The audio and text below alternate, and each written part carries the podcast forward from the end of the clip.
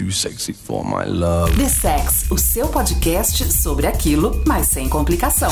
Sexualidade, I'm identidade, too sexy for my car. comportamento e atitude. The Sex.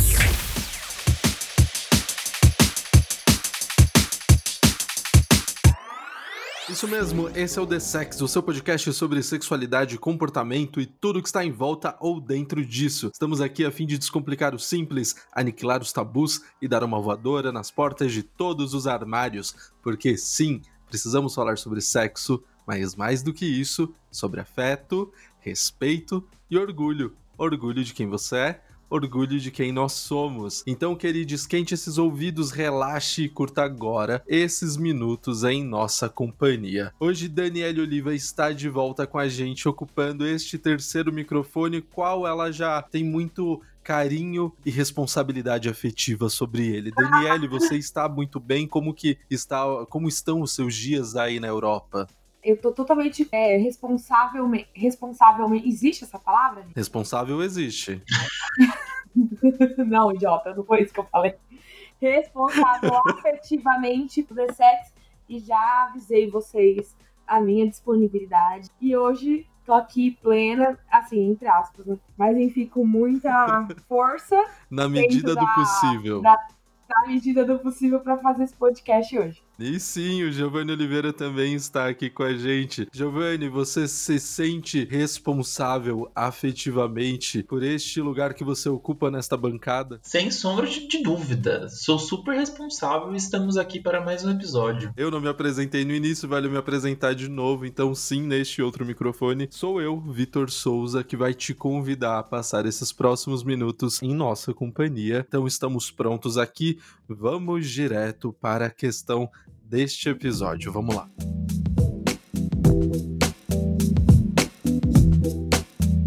Afinal, o que é responsabilidade afetiva? Este é um termo que ficou muito popular nestes últimos anos. Isso pode ser um sinal de que tem muita gente escrota no mundo ou que tem uma galera muito carente e um oi seguido de um sorriso é o necessário para a pessoa já idealizar sofá, cafuné e Netflix. Eu particularmente concordo com ambas afirmações. Tem muita gente escrota sim, mas também tem muita gente carente por atenção, carinho e afeto. Quando esses dois universos dão match no Tinder, empatia, respeito e ética deveriam vir de fábrica, mas a situação está mais complexa do que imaginamos. Por isso, nós iremos conversar hoje sobre responsabilidade afetiva, ou a arte de não ser um filho da puta com um coração alheio, ou até mesmo a habilidade de preservar as florestas fazendo menos papel de trouxa. Eu te convido a vir com a gente neste papo de botequim remoto que já começa com a questão. E aí, você costuma se responsabilizar pelas expectativas que cria nas outras pessoas?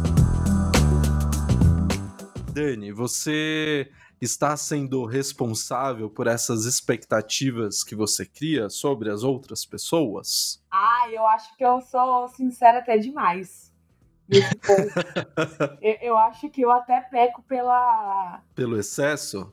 pela honestidade ex- excessiva, assim, a ponto de não deixar a coisa acontecer naturalmente, como diz aquele grupo de pagode, de não deixar a coisa fluir, e aí eu acabo colocando as cartas na mesa, entendeu? E a pessoa sempre vai criar, e até você mesmo, vai que até mesmo a expectativa assim, não vai ser nada. Isso já é uma expectativa, eu, eu acredito. O, o fato de você também falar isso não vai dar em nada, você também já está criando uma expectativa sobre. A expectativa nem sempre significa ser algo positivo ou algo que vai ser bom, né? Eu acho que eu sou, eu vou mais por esse lado de de já chegar e já falar assim, olha, eu acho que não vai rolar nada e tal. E quando eu vejo, eu já, eu já sou aquela pessoa que tá muito envolvida e, e, e mandando, escrevendo lista de mentira, escrevendo lista de casamento, mentira, sacanagem.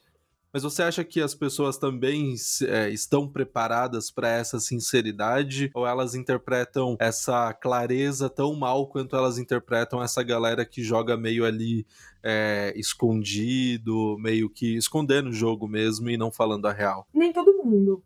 Tem gente que sim, tem gente que não. Normalmente, quem não vai se preparar na hora também, não sei. Tem que. Ou, eu acho que é, tem uma, uma frase que eu até acho meio. Eu até corrigiria ela, mas é. Eu sempre cito a frase e sempre esqueço. é, eu sou responsável pelo que eu falo, não pelo que você entende. Tipo isso, né? Eu acho uhum. que é uma, uma, frase meio distorcida, porque você também é responsável em se fazer entender, mas tem, um, mas tem um lado muito importante que a pessoa também tem que se esforçar e entender o que de fato é, o que que tá... Está aberta para te ouvir de fato, né? É, sem é, filtros não... nesse sentido. Sem filtros, sem aumentar ou sem diminuir, é tipo, ó, isso é isso, entendeu? É, é eu aprendi muito com relação à convivência é, depois que eu vim. Eu, acho que a gente aprende a, durante a vida. Não, não dei por vencida isso, mas é, eu aprendi muito mais sobre convivência vindo para cá, morando com pessoas totalmente diferentes de mim porque às vezes você só tá reclamando de uma faca suja na cozinha. Você não tá reclamando de outras coisas, não tá. É, às vezes é só realmente a faca suja na cozinha, e às vezes não é só a faca suja na cozinha. Então cabe a você é, enxergar também o, o que, que é que tá pegando, o, qual que é o sentimento que tá por trás disso, o que, que tá te fazendo, às vezes, até é, ter uma reação é, diferente ou uma reação exacerbada, exagerada e é, sobre alguma coisa. Eu, eu não sei se eu viajei muito, se, se acho que tá dentro do, do, do, contexto. Mas eu acho que sim, nem todo mundo tá preparado e acho que isso vem com a maturidade também, vem com conforme você vai é, entendendo que você não é o alecrim dourado da terra, que você não que que tipo tá tudo certo você ouviu um não, que você não vai passar do chão, que é beleza que a, nem as pessoas não são obrigadas a fazer o que você quer. É bem louco. A gente vai ainda falar bastante sobre um monte de coisas assim, mas eu acho que já começaria assim. Giovanni, para te colocar aqui na conversa, as pessoas estão preparadas para serem honestas e para criar relacionamentos mais honestos nesse sentido, que eu tenho a impressão de que falar de responsabilidade afetiva vai um pouco nesse, nessa onda da, da honestidade, de jogar limpo, de não ficar criando expectativas, de ficar floreando a cabeça dos outros, o coração dos outros. As pessoas estão tendo dificuldade de serem honestas? Acho que falta muita maturidade, é, as pessoas não estão prontas, eu acho que tem uma dificuldade grande mas eu sempre parto do, do ponto, e acho que eu já falei isso aqui algumas vezes, sobre a expectativa. Porque uma vez o paciente meu ele falou uma coisa que eu não esqueci. Cria suculenta, cria um tamagotchi, só não cria expectativa. Eu acho que minimamente para levantar da cama a gente cria algum tipo de expectativa seja para ter um dia bom, para ter um dia ruim. Agora, o que a gente vai ter que modular sempre é qual é o nível da minha expectativa e o que, que eu tô tendo aqui na minha realidade. Porque tem gente que só se relaciona com a expectativa, né? E muitas vezes, mesmo que o outro acene e fale, olha, tá um pouco errado, a pessoa toda-se vou lidar com a minha expectativa. Mas quanto a essa honestidade, você sabe que eu vejo que eu, eu acho que existe muito muito essa coisa de joguinho ainda. E isso impede muito honestidade. As pessoas ainda raciocinam muito se eu devo mandar a mensagem primeiro, ou se eu devo esperar outra pessoa, ou se eu devo demonstrar interesse. E aí, onde que entra honestidade nisso tudo, né? Porque muitas vezes as pessoas estão quebrando a cara por não fazer o que acham que tem que fazer. E eu acho que tem uma diferença gigantesca entre você ser uma pessoa que só corre atrás da outra, que tem uma pessoa que tá cagando, e você ficar nessa retranca o tempo todo. É uma linha muito tênue, mas ela tem que ser repensada o tempo todo. Eu vejo que esse jogo ali no início meio que faz parte, porque você tá tentando meio que entender que terreno é esse que você tá explorando, você tá tentando conhecer, mas acho que chega um momento que isso atrapalha, mas que momento seria esse? Então, quando que esse jogo começa a atrapalhar? É que o jogo, ele é jogado com cada jogador e cada jogador joga, joga o jogo de um jeito. É confuso assim. Por que, que eu tô falando desta forma? Tem gente que tem regras muito bem estabelecidas. Então, eu não mando mensagem, eu não sou o primeiro a mandar. Quando você generaliza isso tudo, isso vira uma regra, é aí que eu acho que você tem que pensar um pouco, porque pode ser que você vá para um date, que você super curta e seja ótimo, mas a tua regra te impede de mandar a porra de uma assim, mensagem porque não pode. Porque sabe Deus por que, que não pode. Eu acho que o jogo ele prejudica quando ele te impede a ser sincero com a outra pessoa e também com você mesmo. Né? De fazer uma coisa que você quer, né? Exatamente. E aí você vai ter que entender qual é o seu limite para ser trouxa. Leia o post que eu fiz lá na sexta-feira, que fala sobre limite.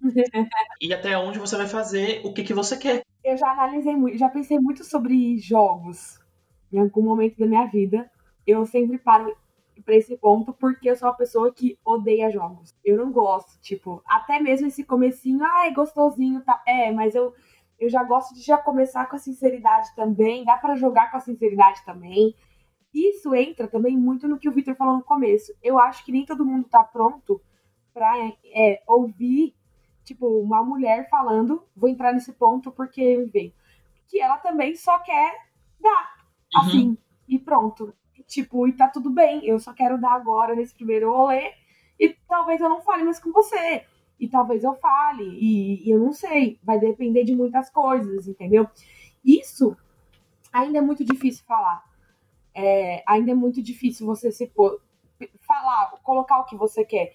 Aí volta naquele lance de você ter, ter que fazer o jogo para você fingir que você é uma coisa ou fingir que você quer uma coisa que você não quer e cara, eu não tenho a menor paciência. Mas também casa muito com o que você falou. Cada jogador joga de um jeito. Cada pessoa acaba fazendo isso de um jeito. Então não dá para você ser 880 e falar, não, eu vou mandar mensagem para todo mundo, ou eu não vou mandar mensagem para ninguém. É, esses dias eu tava conversando com uma amiga, e aí é, ela tá muito afim de um cara. Espero que eu não possa falar o nome por questões de privacidade.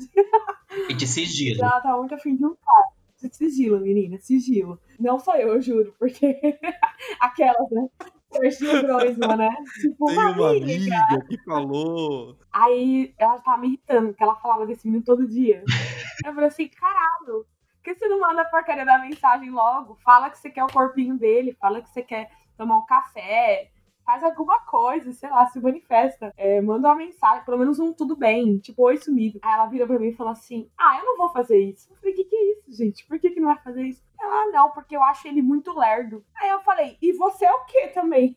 Tipo, dois lerdos, porque nem ele tá tomando uma atitude, nem você. E aí, tipo, provavelmente é um romance que vai demorar ou anos pra acontecer, ou talvez, quiçá, aconteça. Então, às vezes, você deixa de viver o que você quer, deixa de fazer alguma coisa que você quer, porque você tá criando, de novo, a expectativa até na outra pessoa, colocando sobre a outra pessoa o poder sobre uma coisa que você quer. Ai, que brisa, adorei. O poder sobre uma coisa que você quer. Eu vejo dessa forma mesmo. Porque na maioria das vezes, quando é, eu vejo que alguém reclama sobre isso ou cobra é, responsabilidade afetiva, eu percebo que rola uma grande terceirização de responsabilidade. Que é o que eu vejo nesse seu exemplo da, da sua amiga, né? Tipo, ele tem que ser ele, ele é lerdo porque, no caso, ele deveria ter mais iniciativa. Mas se o desejo também é dela, ela também deveria se responsabilizar para que isso aconteça.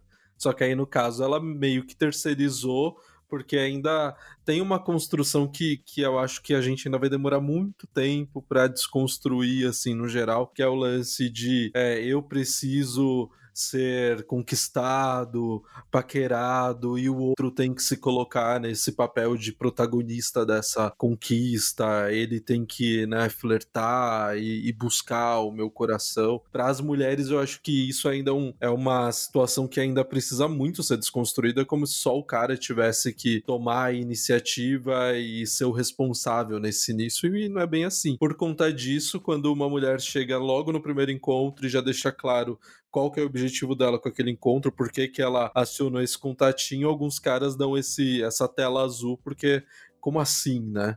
Tipo, por, por que, que ela tá falando isso? Tipo, por que, que ela tá sendo tão direta? Então quer dizer que mulheres também podem só querer sexo? Nossa, não sabia que a mulher também só transava. Eu achei que mulher não, que mulher era mais sentimental, que, que eu ia ter que sair com, com ela mais umas três vezes para que a gente conseguisse. Eu acho que alguns até, alguns até gostam. É, alguns devem até achar isso legal. É, só que na hora de você aplicar é que é difícil. Uma vez eu perguntei para minha psicóloga assim, mas como é que faz isso? Como é que faz aquilo? Não sobre relacionado a isso, né? Acho que o Giovanni deve ouvir alguma dessas perguntas também. Pelo amor de Deus, me faz de doida aqui. Aí uma vez ela, acho que ela se irritou comigo e falou: não existe uma fórmula, tipo, cada um faz de um jeito, acha teu jeito de fazer.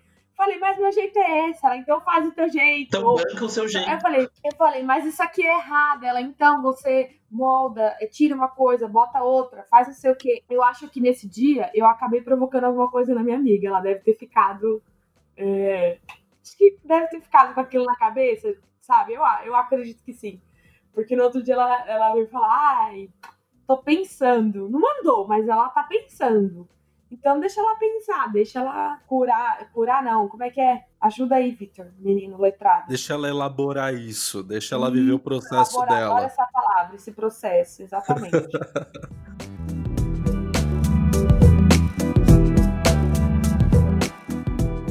A gente tá falando de responsabilidade afetiva. Eu quero pegar a primeira palavra do termo que é responsabilidade. Eu quero saber de você, Giovanni, se você acha que na real o que tá faltando para que essa responsabilidade afetiva aconteça tenha esse processo que é anterior, que é o da autorresponsabilização pelos seus atos e também desse é, autoconhecimento sobre as suas próprias expectativas, o seu desejo e o que você busca. Eu concordo super, mas concordando com isso, eu também não quero dizer que existe gente trouxa, escrota, que brinca com os sentimentos dos outros. Existem essas pessoas tá? Mas nem sempre elas são esses psicopatas, mas existem pessoas que enganam outras, tá? Mas quando eu acho que tem que partir dessa autorresponsabilidade, eu sigo uma abordagem teórica que é uma psicologia profunda e que eu parto é do princípio que as projeções existem. Então a gente projeta no outro o tempo todo, muita coisa é que a gente quer. E se tornar consciente disso dá muito trabalho, né? A gente até tem ideia da onde a gente está se metendo,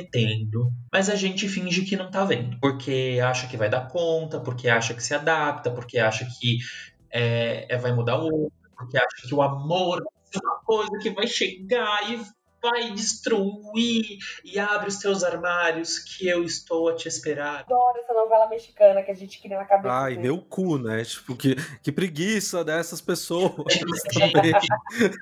preguiça, mas todo mundo foi essa pessoa algum dia. A gente fala que tá é com preguiça porque nesse momento a gente está com a nossa consciência e o nosso racional muito bem ligado. Mas quase todo mundo foi essa pessoa um, um, dia, porque a gente ainda não aprendeu a lidar com as expectativas e saber qual que é o lugar mais a salvo para estar e também a se respeitar. E aí a gente chega à segunda palavra do termo que é afetiva, que tem a ver com afeto. A gente tá aqui fazendo um podcast sobre sexualidade e comportamento. E em vários momentos aqui a gente já falou que é importante a gente falar sobre sexualidade, que é importante a gente falar sobre sexo, que falar sobre sexo é ainda um puta tabu, mas eu acho que nesses últimos tempos a gente criou um tabu muito maior sobre a parte do afeto, sobre a parte do sentimento. Eu acho que ultimamente também falar do que você está sentindo dentro do seu relacionamento, ou nesse, nesse início de relacionamento, nesse início aí de, de envolvimento, eu acho que isso ainda é mais tabu do que falar sobre sexo. Tenho essa impressão de que a gente foi criando é, um tabu muito grande em cima do que a gente está sentindo. E aí eu não sei se a gente criou um tabu porque a gente não quer falar sobre isso com, com a outra pessoa, ou se a gente não fala porque nem a gente entende o que a gente está sentindo, a gente não conseguiu construir um repertório que deixasse claro o que a gente está sentindo. É, então eu, te, eu tenho essa impressão. Vocês compartilham dessa impressão? Vocês estão achando um pouco isso também? Total. Eu vou até partir de uma coisa. Eu lembrei da seguinte cena. Engole o choro. Engole o choro. Total. Saca? Isso já é muito Assim, eu não quero saber o que você tá pensando, eu não quero saber o que você tá sentindo. O choro é uma consequência de alguma coisa. Eu não quero. Eu entendo que isso é o momento e tal, não tô julgando mães, pais, não tô fazendo isso, mas é. Eu vejo. Na hora que você me falou, veio aquele primeiro, primeiro momento, porque eu acho que a gente foi ensinado, e acho que a sociedade no geral tá no meio dessa construção, a não falar sobre. Agora tá na moda você não falar sobre sentimento é cool você não, não admitir que você tá gostando de alguém, que você, na verdade, tá querendo viver aquele romance. Isso é muito legal. Mas também tem muito lance de que os nossos pais também não sabiam o que eles estavam sentindo. A geração anterior, pelo menos a nossa, minha mãe, eu não sabia nem se ela tinha tempo de, de sentir, de saber o que ela estava sentindo, se ela se sentia vontade para falar, entende? É, entende o que eu tô, onde eu tô chegando? Super entendo. Tipo... Mas olha que contraditório, Dani. A gente tem muita dificuldade de falar sobre sentimento, mas eu vejo que, por exemplo, se a gente parar para analisar o ritmo que faz muito sucesso no Brasil, e de verdade, me julguem quem tá ouvindo se você gosta disso, tá? Problema seu, gosto é gosto. Mas eu odeio sertanejo universitário, e o que mais tem nessas músicas de sertanejo universitário é essa puta dor de cotovelo que não acaba nunca. Então, as pessoas não querem falar sobre, mas super consome esse negócio e fica mandando em diretinha nas redes sociais com, com essas músicas, com esses versos aí, com, com essa grande sofrência sem fim. Eu acho que essas duas coisas elas fazem super, super sentido e acho que uma das coisas que contribuiu muito foi essa coisa do foda-se. Quantos livros com o título hum. Foda-se já não saíram nos últimos anos? Precisamos escrever o nosso. Escreve um, Gigi. foda-se é o foda-se. Registra isso, senão alguém vai pegar. Registra. O título é ótimo. Foda-se, foda-se. Eu tô falando isso porque é... eu nunca li nenhum desses livros, tá? Mas eu acho que muitas das pessoas pegaram essa mensagem como o não devemos pensar sobre isso. Então, foda-se. Né? Quando na verdade acontecem muitas coisas e parece que olhar para o afetivo de alguma forma tá ligado a uma fraqueza.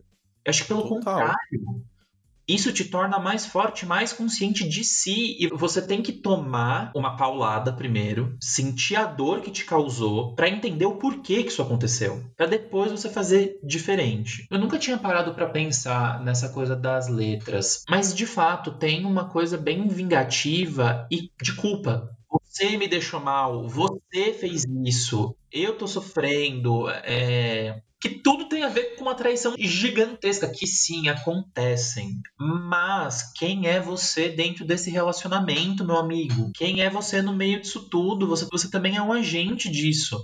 Você estava sim. nessa relação por algum motivo. Se você termina um relacionamento de cinco anos e pensa, nossa, foi o maior erro da minha vida, perdi os cinco anos. Então, onde que você estava nesses cinco anos que fez você ficar esses cinco anos lá? Eu quero pegar esse fim dessa reflexão que o Giovanni trouxe pra gente começar o segundo bloco em cima desse tema que é traição e combinados. Uma vez que você estabeleceu aí o relacionamento com alguém, combinados é uma coisa que dá trabalho de construir, que dá trabalho de cumprir se você não pensar sobre. Quero então fechar esse primeiro bloco com, com essa faísquinha para vocês continuarem com a gente. E você já sabe: sexualidade, identidade, comportamento e atitude. Esse é o The Sex.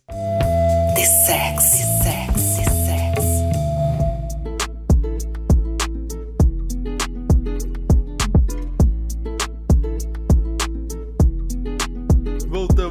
Sex e o tema de hoje é responsabilidade afetiva, inclusive porque responsabilidade afetiva é o nosso post que teve maior engajamento lá no, no nosso Instagram. E se você não sabe qual é o nosso Instagram, siga lá, arroba Oficial, e você vai poder conferir esse post que viralizou nas redes e que trouxe uma galera para cá também. Muitos de vocês que estão ouvindo chegaram, eu imagino, por conta deste post. Então sigam lá, arroba Oficial, e aqui na sua agregadora de podcasts, seja ela qual for. Continuando aqui o nosso papo sobre responsabilidade afetiva, a gente fechou ali o primeiro bloco começando a falar sobre combinados. Então a gente conversou bastante sobre esse início ali, sobre o jogo da conquista que tem no início, mas uma vez que os, os relacionamentos são estabelecidos, que você começa a namorar, uma das grandes dificuldades que muitas pessoas enfrentam e que vai enfrentar em várias etapas do relacionamento é lidar com os combinados, construir repensar, desconstruir e construir de novo esses combinados e como fazer com que esses combinados sejam de fato seguidos pelos dois. A gente tem muita dificuldade mesmo de cumprir com a nossa palavra nesse sentido, também precisa é, ter mais maturidade e repertório emocional para estabelecer esses combinados. O que, que vocês acham? Eu acho que tem a dificuldade de cumprir mas também tem a dificuldade de comunicar e tem a dificuldade de quando se sentir que um combinado não foi cumprido, refletir se estava combinado mesmo. Como vamos, que é vamos de exemplo, vamos de exemplo, porque Sim. ficou complexo.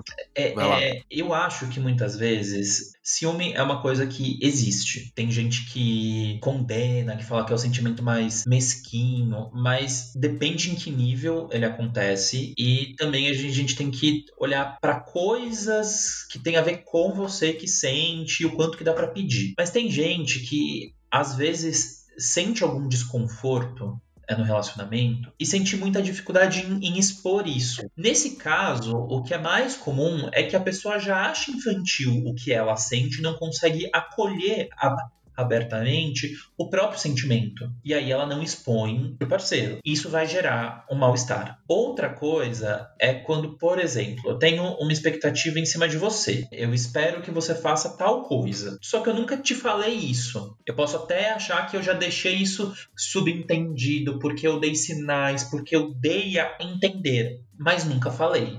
Se a pessoa não cumpre com esse seu combinado mental, você vai cobrar ela do quê? Eu acho que até para você fazer um combinado, você tem que ter maturidade. São muitos quereres, sabe? É tão difícil já você entender o que você quer. Imagina você casar com o que outra pessoa quer e fazer aquele combinado. E é, não é só o combinar, é fazer o combinado dar certo. Eu achei bom você ter dito isso, Dani, porque tem gente que aceita uns combinados que não pode cumprir e aí acaba tentando encontrar brechas para justificar que não cumpriu. E às vezes parece, sabe aqueles advogados tentando encontrar brecha na lei para falar que não foi bem assim? A mensagem estava clara. Você sabia disso? Assuma a bucha. Assuma que você sabia que você pisou na bola.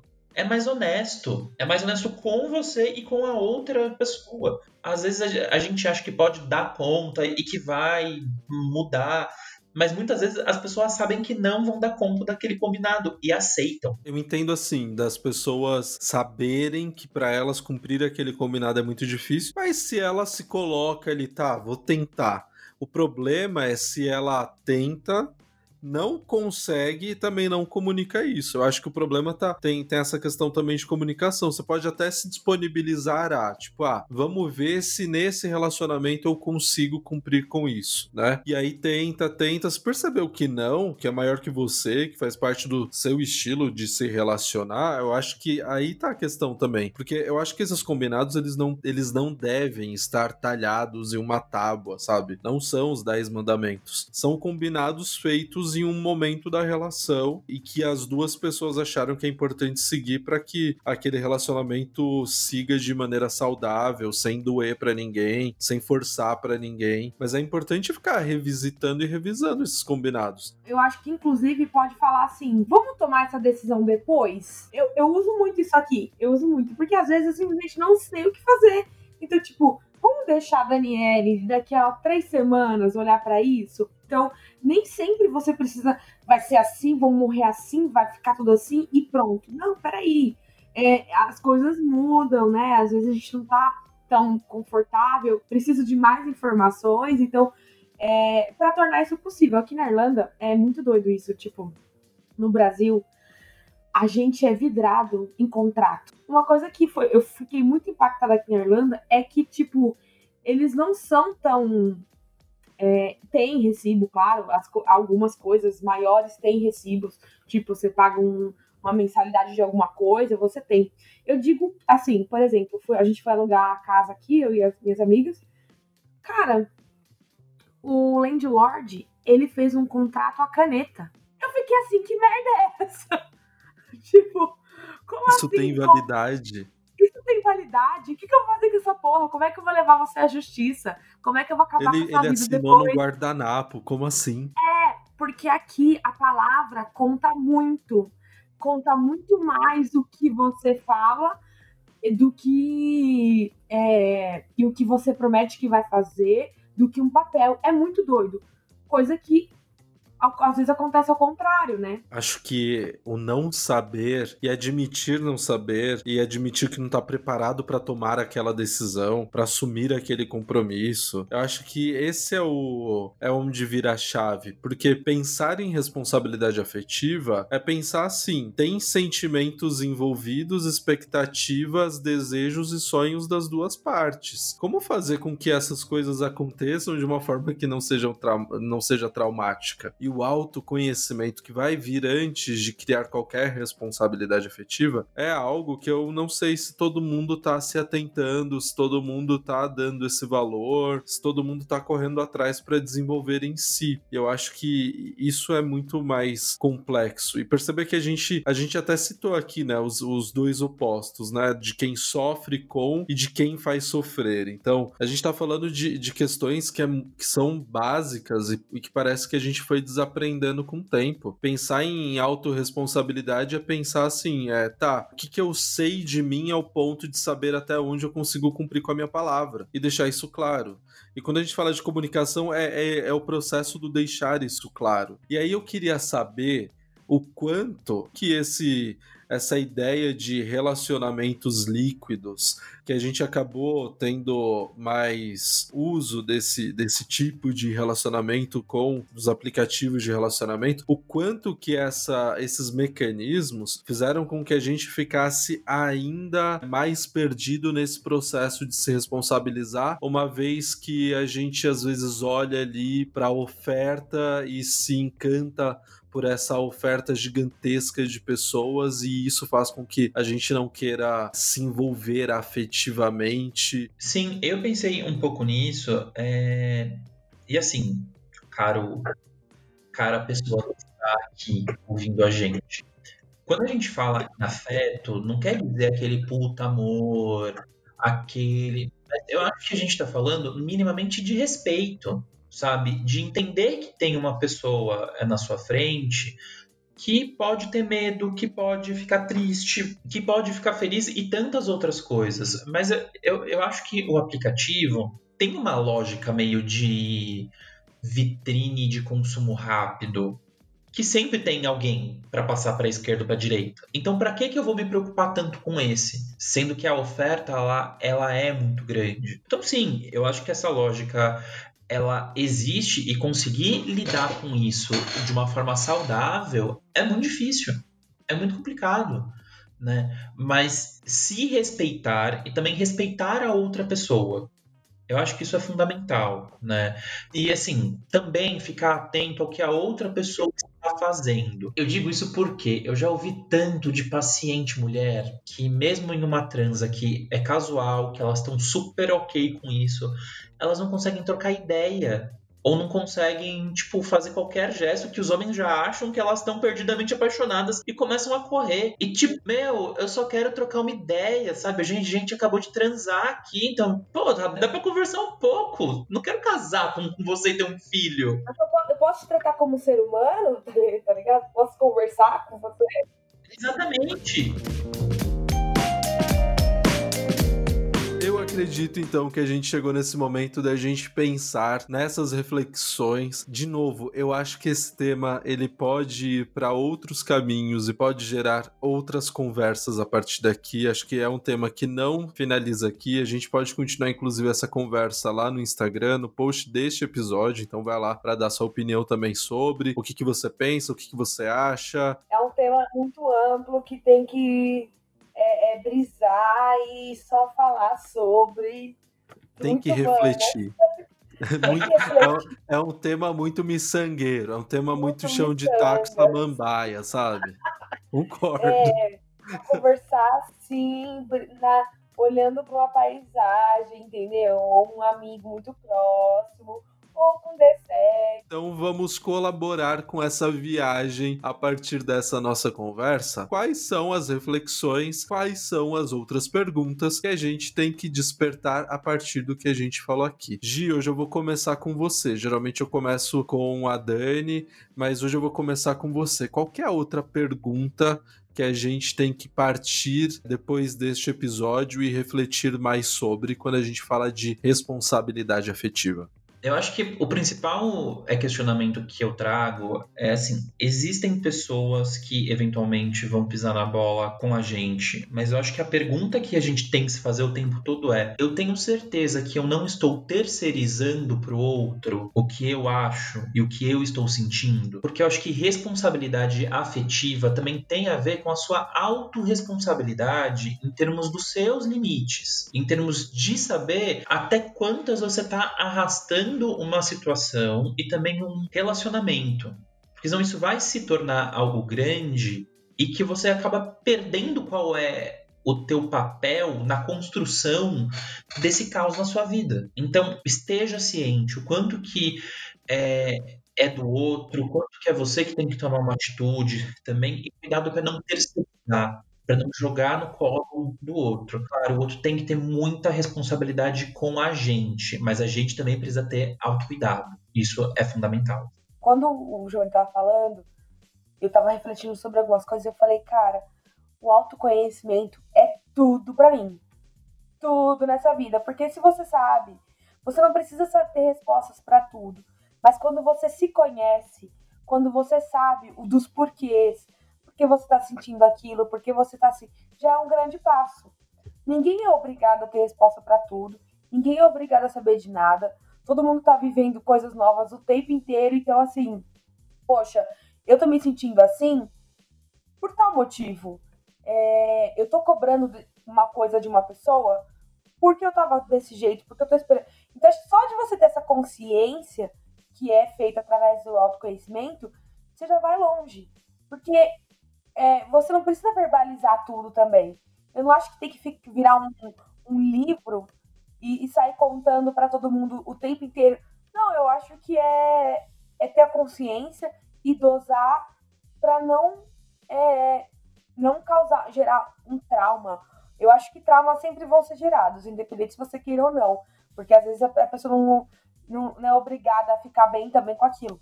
Mas você ser sincero, e você dá a oportunidade da pessoa lidar com aquilo da melhor forma, é o que há.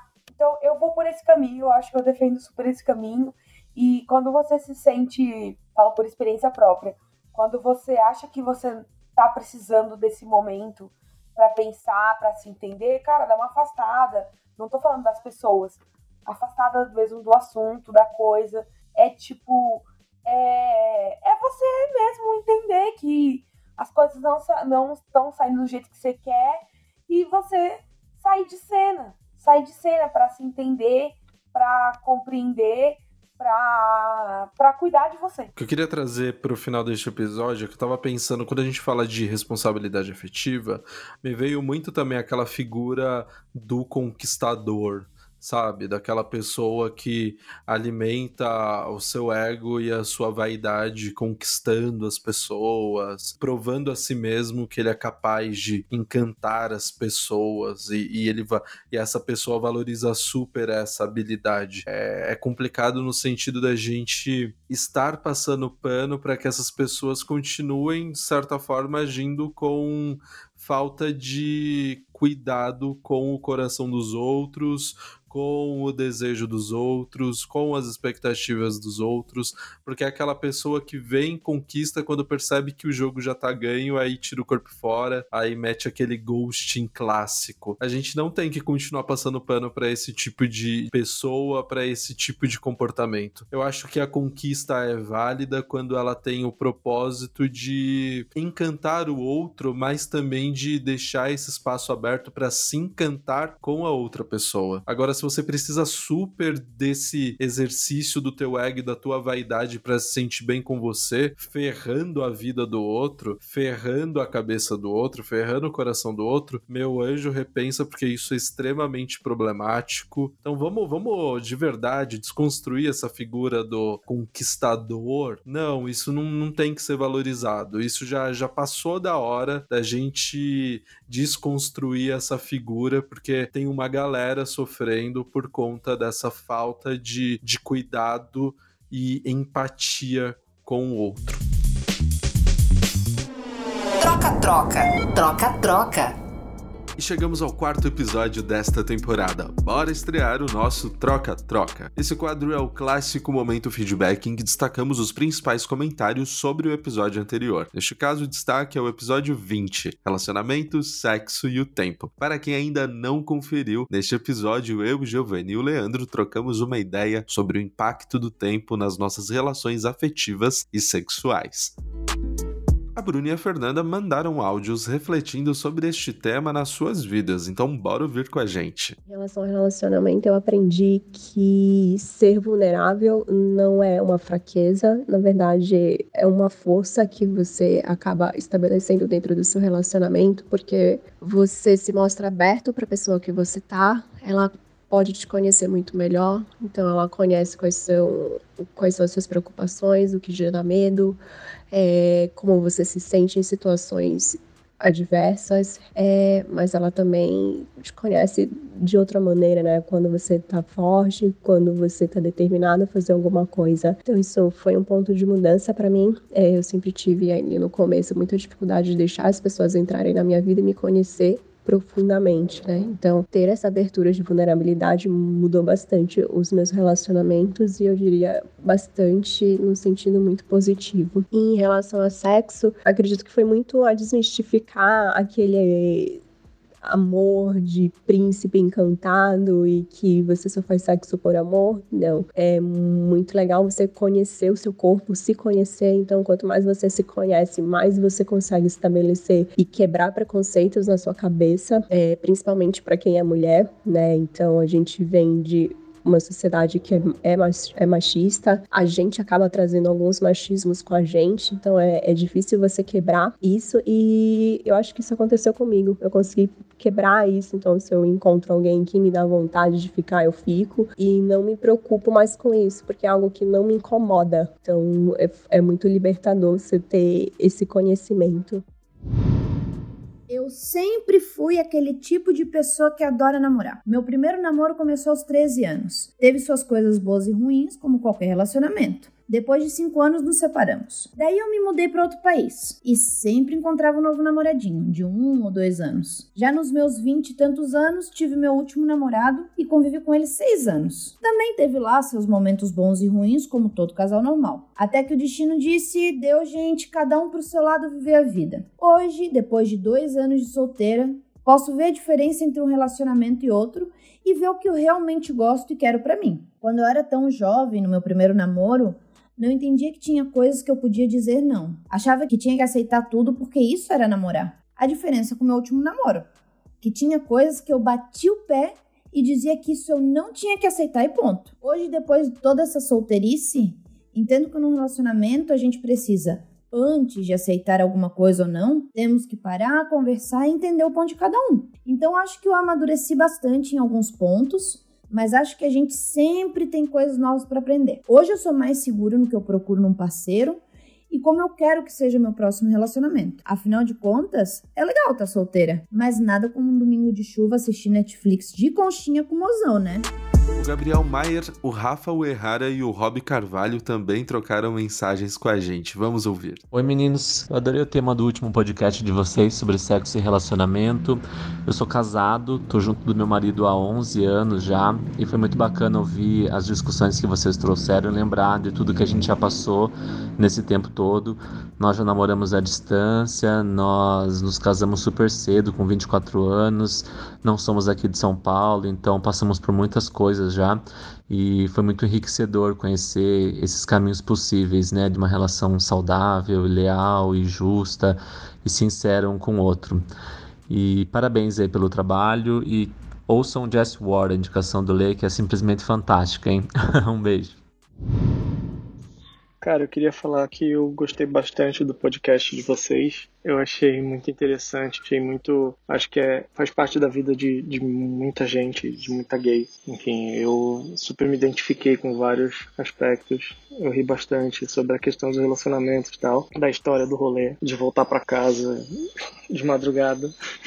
Acho que isso é uma realidade na vida de todo mundo. Acho que todo mundo tem que passar por isso. É muito relevante tudo que vocês falaram, assim. E o que, eu, que me marcou mais foi, foi ao final. Acho que o Leandro fala o que você falaria para você mesmo, sei lá, alguns anos atrás. É uma reflexão muito legal. Que eu acho que se todo mundo fizer isso, eu acho que a gente consegue, sem, sem, sem pensar em, ah, nossa, que merda, poderia ter feito isso, aquilo, tá, tá, tá. Mas eu acho que é uma reflexão legal, faz parte do, do crescimento e que pode ajudar a gente daqui para frente, assim, pessoa, as pessoas no futuro delas. Eu acho isso bem interessante. Gostei. Fala galera do Sex, tudo bem? Aqui quem fala é o Rob. Eu conheci o conteúdo de vocês nesse último podcast e eu achei super bacana a maneira como vocês abordaram o assunto. Eu tenho 31 anos, já estou num relacionamento há 6 e eu não poderia concordar mais que à medida que nós vamos amadurecendo, as nossas relações elas realmente mudam, tanto as pessoais quanto as sexuais. É, parabéns aí pelo conteúdo a todos e aguardo os próximos podcasts. Valeu! Bruna, Fernanda, Gabriel, Rafa e Rob, muito obrigado pelas mensagens. Queremos ouvi-los outras vezes e continuar esse troca-troca. E se você quer mandar o seu feedback sobre este episódio, nós vamos adorar trocar essa ideia com vocês. Mande o seu áudio por DM no Instagram, que é o TheSexOficial. E na semana que vem, você também pode participar deste troca-troca.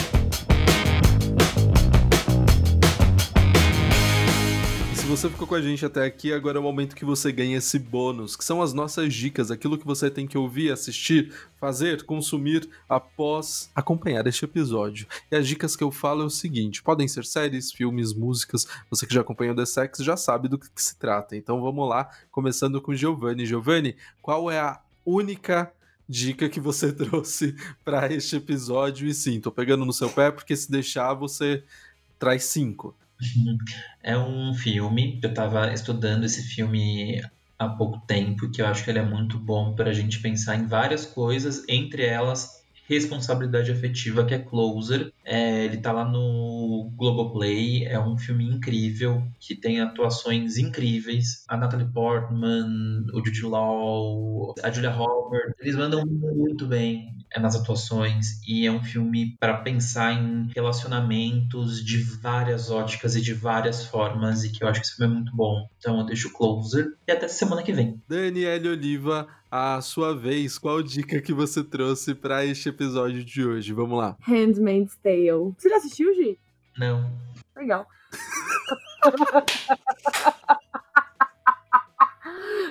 Ah, oh, tá assim, Mas assim, falando sério agora. É, na verdade, é uma série que eu tô assistindo agora, não tem nada, não sei nem se tem a ver com o tema. Eu acho que às vezes tem sim, porque é. Aliás, tem muito a ver com o tema. É a expectativa do mundo sobre as mulheres. A expectativa. Cara, é isso. É isso. A expectativa do mundo sobre as mulheres.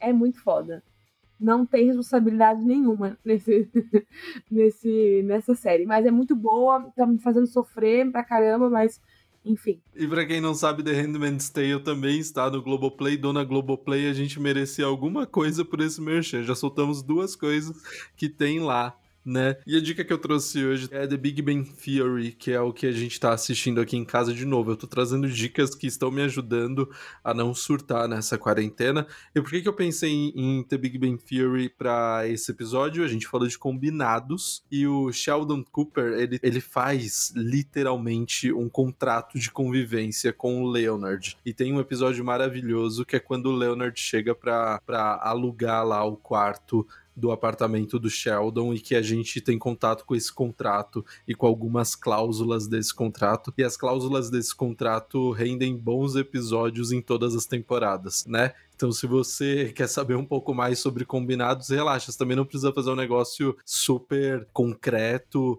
e super vamos dizer, até ditatorial quanto Sheldon fez com o Leonard, mas eu acho que vale a pena dar uma conferida em The Big Bang Theory, que também está no catálogo do Globoplay. E por hoje é só. Na semana que vem tem mais. Continue aqui com a gente. Todas as segundas-feiras, um novo episódio aqui na sua agregadora de podcasts. E siga-nos também no Instagram, arroba Oficial. Neste episódio estiveram os microfones eu, Vitor Souza, Daniele Oliva e Giovanni Oliveira. A arte da capa capa é do Leandro Rodrigues. E você já sabe, sexualidade, identidade, comportamento e atitude, esse é o The Sex.